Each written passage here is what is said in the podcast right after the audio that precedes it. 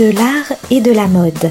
C'est tout de suite avec Alizé Ternisien, une chronique qui se promène au cœur des expositions pour vous parler peinture, photographie, art déco, mais aussi design, artisanat et paillettes. De la touche des plus grands peintres aux robes des grands créateurs, de l'art et de la mode va illuminer votre journée.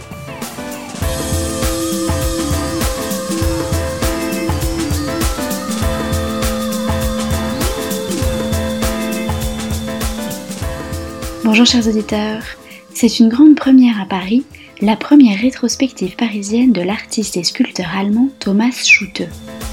Depuis les années 80, Thomas Schutte apparaît comme l'un des principaux réinventeurs de la sculpture, mais il est aujourd'hui un artiste majeur et inclassable. L'artiste allemand utilise en effet de nombreux médiums d'expression différents comme la sculpture, l'installation, la photographie, la peinture ou encore le dessin avec toujours une attirance marquée pour le portrait, la nature morte et le paysage. Élève de Gérard Richter, il est reconnu comme l'un des principaux réinventeurs de la sculpture. Son œuvre est autant marquée par l'art minimal et conceptuel que par la sculpture classique et ses grands codes de représentation. Le parcours est construit en trois temps, trois actes qui ne cessent de s'entrecroiser d'une salle à l'autre. Le visiteur pourra se balader dans les cours intérieures du 11 quai de Conti et découvrir des immenses sculptures de l'artiste, souvent effrayantes ou attachantes, comme son animal sorti d'un univers onirique qui vous arrosera peut-être par le souffle de ses narines.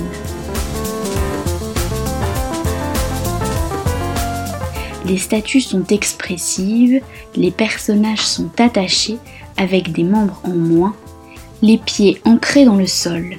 Ils semblent privés de pouvoir et de liberté. Thomas Schutte ne donne pourtant pas d'interprétation, d'explication rationnelle, c'est au visiteur de trouver sa propre compréhension de ce qu'il observe.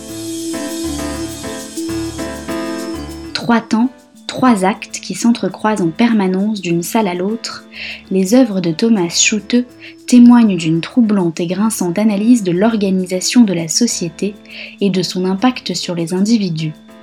L'artiste déclare que ses œuvres ont pour but d'introduire un point d'interrogation tordu dans le monde. C'est un peu le sentiment qui parcourt le visiteur au cours de ses observations. Interrogation, frayeur parfois.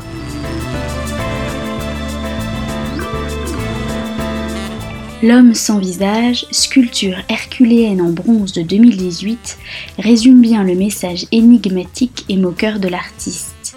Le géant a son visage coupé droit et il ne reste à la place qu'un ovale lisse. Le visage, il le tient discrètement caché dans une de ses paumes ouvertes par derrière. Une de ces grandes séries en différentes tailles et matériaux, de différentes couleurs, rose, violet, jaune, ce sont les United Enemies, où deux figures d'hommes, comme attachées entre eux, sont déformées par la laideur de leur expression envieuse ou cupide.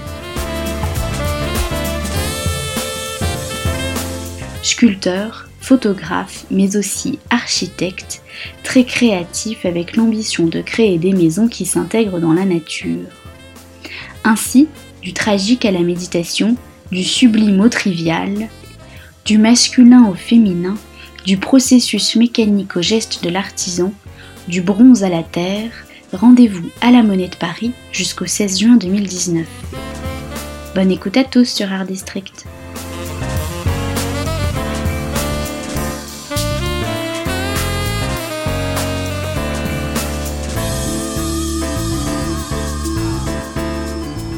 C'était de l'art et de la mode sur Art District la chronique d'Alizé Ternisien, à retrouver chaque semaine et en podcast sur notre site internet artdistrict-radio.com.